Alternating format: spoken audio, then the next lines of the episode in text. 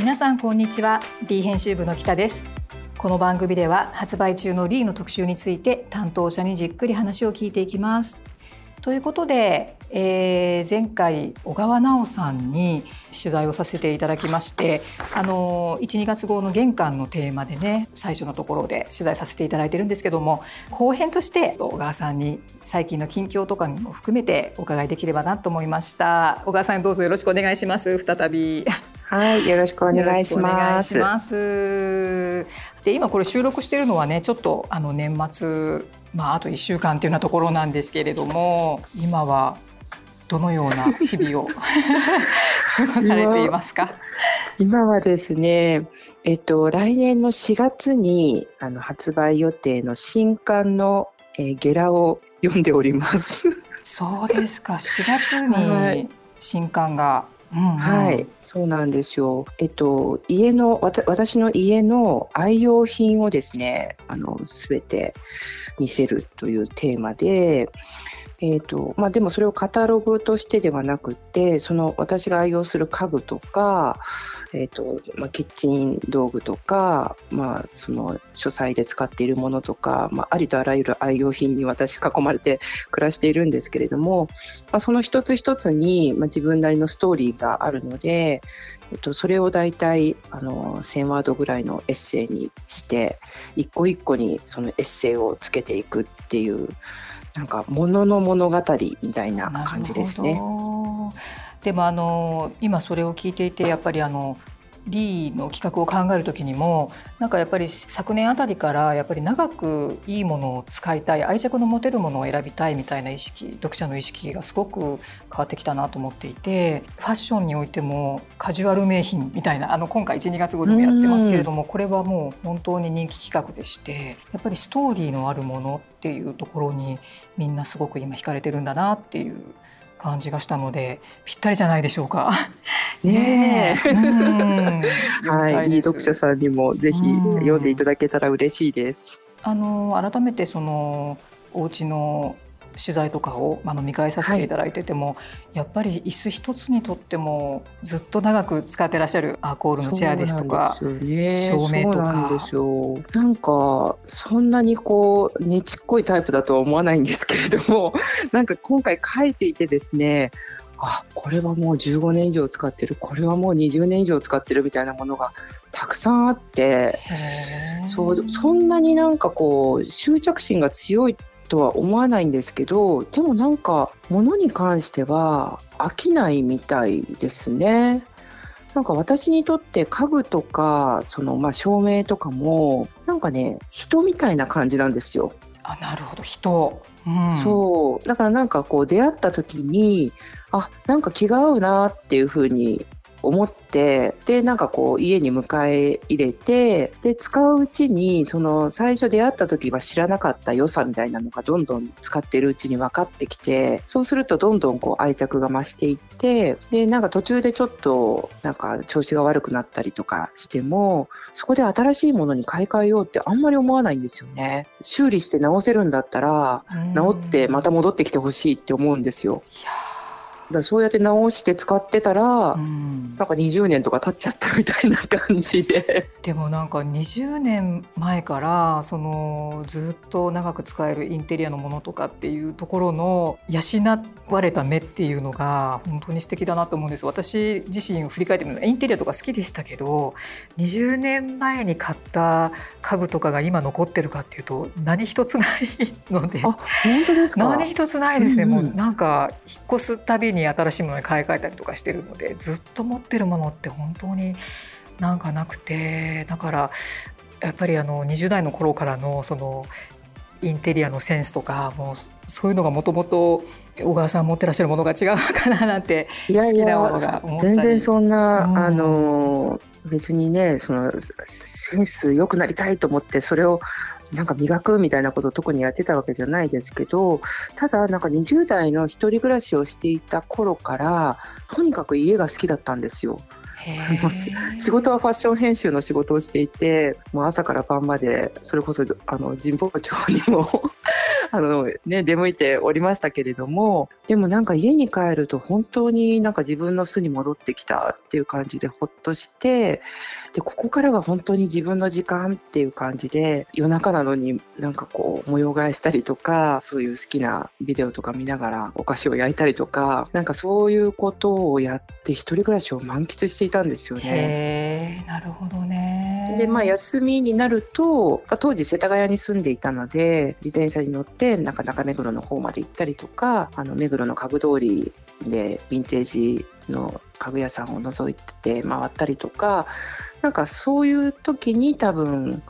なんかいろんな家具を見て、自分のセンスっていうよりは、自分が好きなものっていうのを、なんかそこでこう、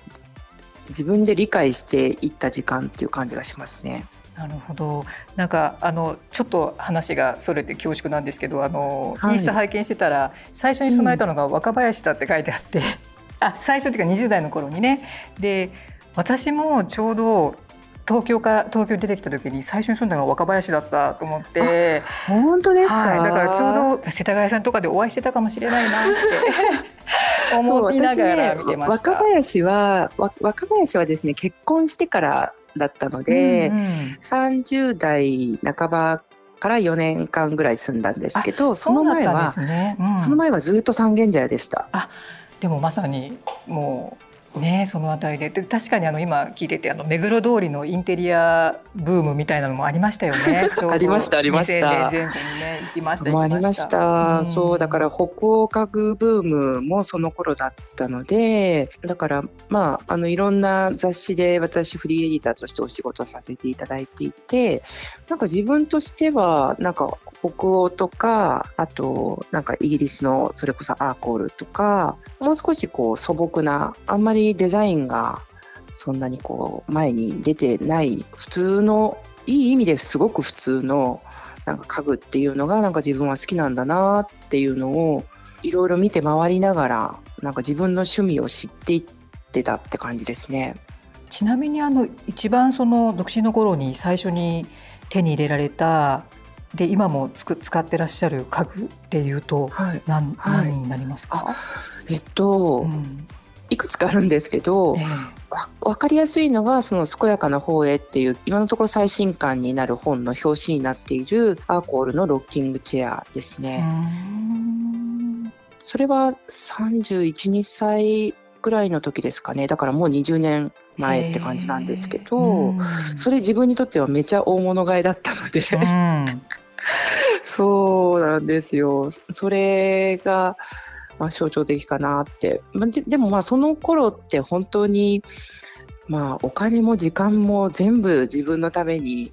使える時期だったので、もう暇さえあれば家具屋さんに行って見て回ってっていう風にしてたので、その頃に一人でご飯を食べるように買ったオランダのパストっていうメーカーの椅子が、えーと、ダイニングチェアがあるんですけどそれ今でも使ってます。ダイニングテーブルにセットして使ってますね。いやでも本当素敵ですよね。もうこのアーコールロッキングチェアももう本当に表紙にね使われてる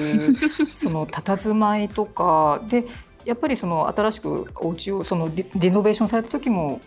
こういう家具がそうこう頭にありながらどういうふうに配置しようかなみたいなことで,、ね、で設計されたんですもんね。そうでこの椅子ってやっぱりすごく私にとっては重要な役割を持っていてそれこそ一人暮らしの家から結婚してその若林の家に引っ越したんですけどあのその時に住んでいた IKEA のお家っていうのも下見に行った時にこのロッキングチェアが似合いそうだなっていう感じで、一瞬でパーッとこう自分が暮らしている風景が描けたんですよね。だからこの椅子が似合う家だったら物件として OK っていうなんかね、一つのなんか物差しになってるんですよ。なるほど。なんかやっぱりその一つ軸になる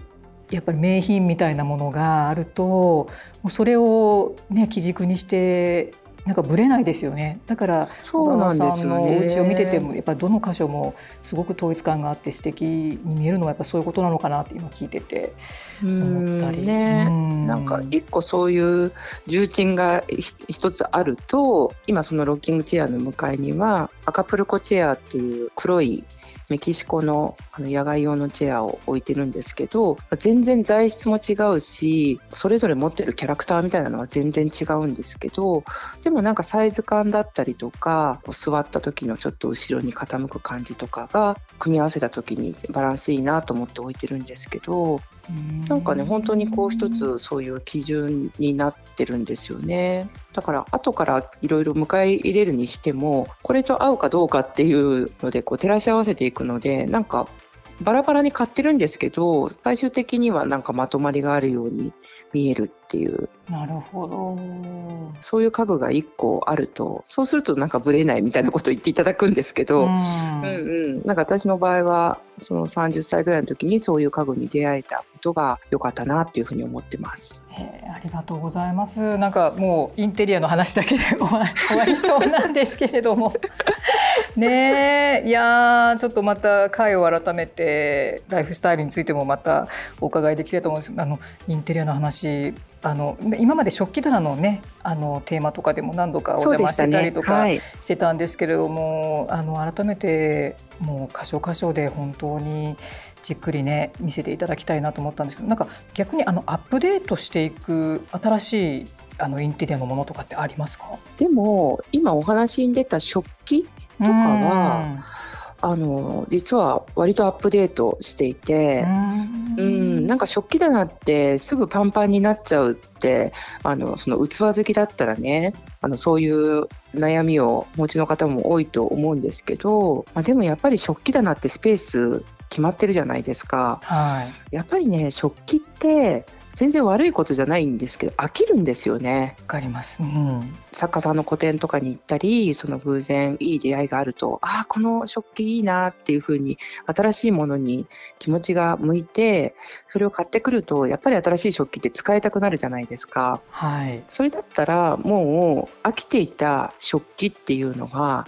メルカリに出します。なるほど。そうやって意外とだからすごい長く使ってる食器っていうのは本当に限られてますね。結構循環してると思います。その方があの食器の買い物も楽しいしなんかもうこういう似たようなのあるしなって思ってせっかくいいものに出会ってるのになんかそれを見送るっていうのも寂しいので。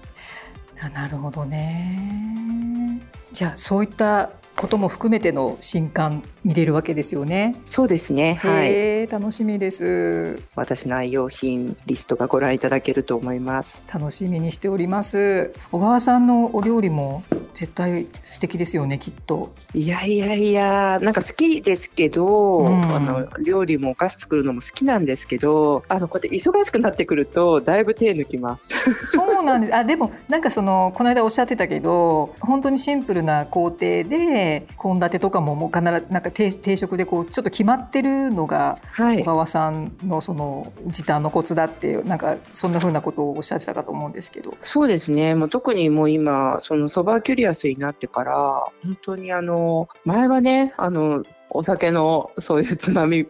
ぽいそういうそういうのをちょこちょこちょこちょこ作るのが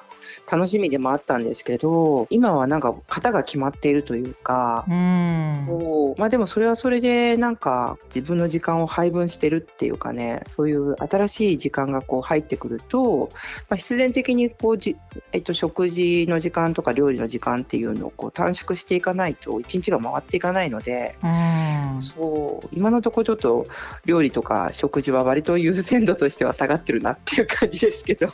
はい。いやいやありがとうございます。はいこちらこそ。はい。じゃあちょっとまたあのヨガの話も聞きたかったですが、もういっぱいもうキャッチーなキャッチーというかもう心を捉えるワードだらけで。いえいえいえはい嬉しいです。改めてお会いできたらと思います。ありがとうございました。はい、ありがとうございました。じゃあ失礼します。はい、皆さんいかがでしたでしょうか？今回はエッセイストでライフスタイリストの小川直さんに、前半後半に分けて、じっくりとお話をお伺いすることができました。気になるキーワードがたくさんあってもっとお話ししたかったんですけれどもまた機会を改めて、出ていただきたいと思います。それでは次回の配信もお楽しみください。ありがとうございました。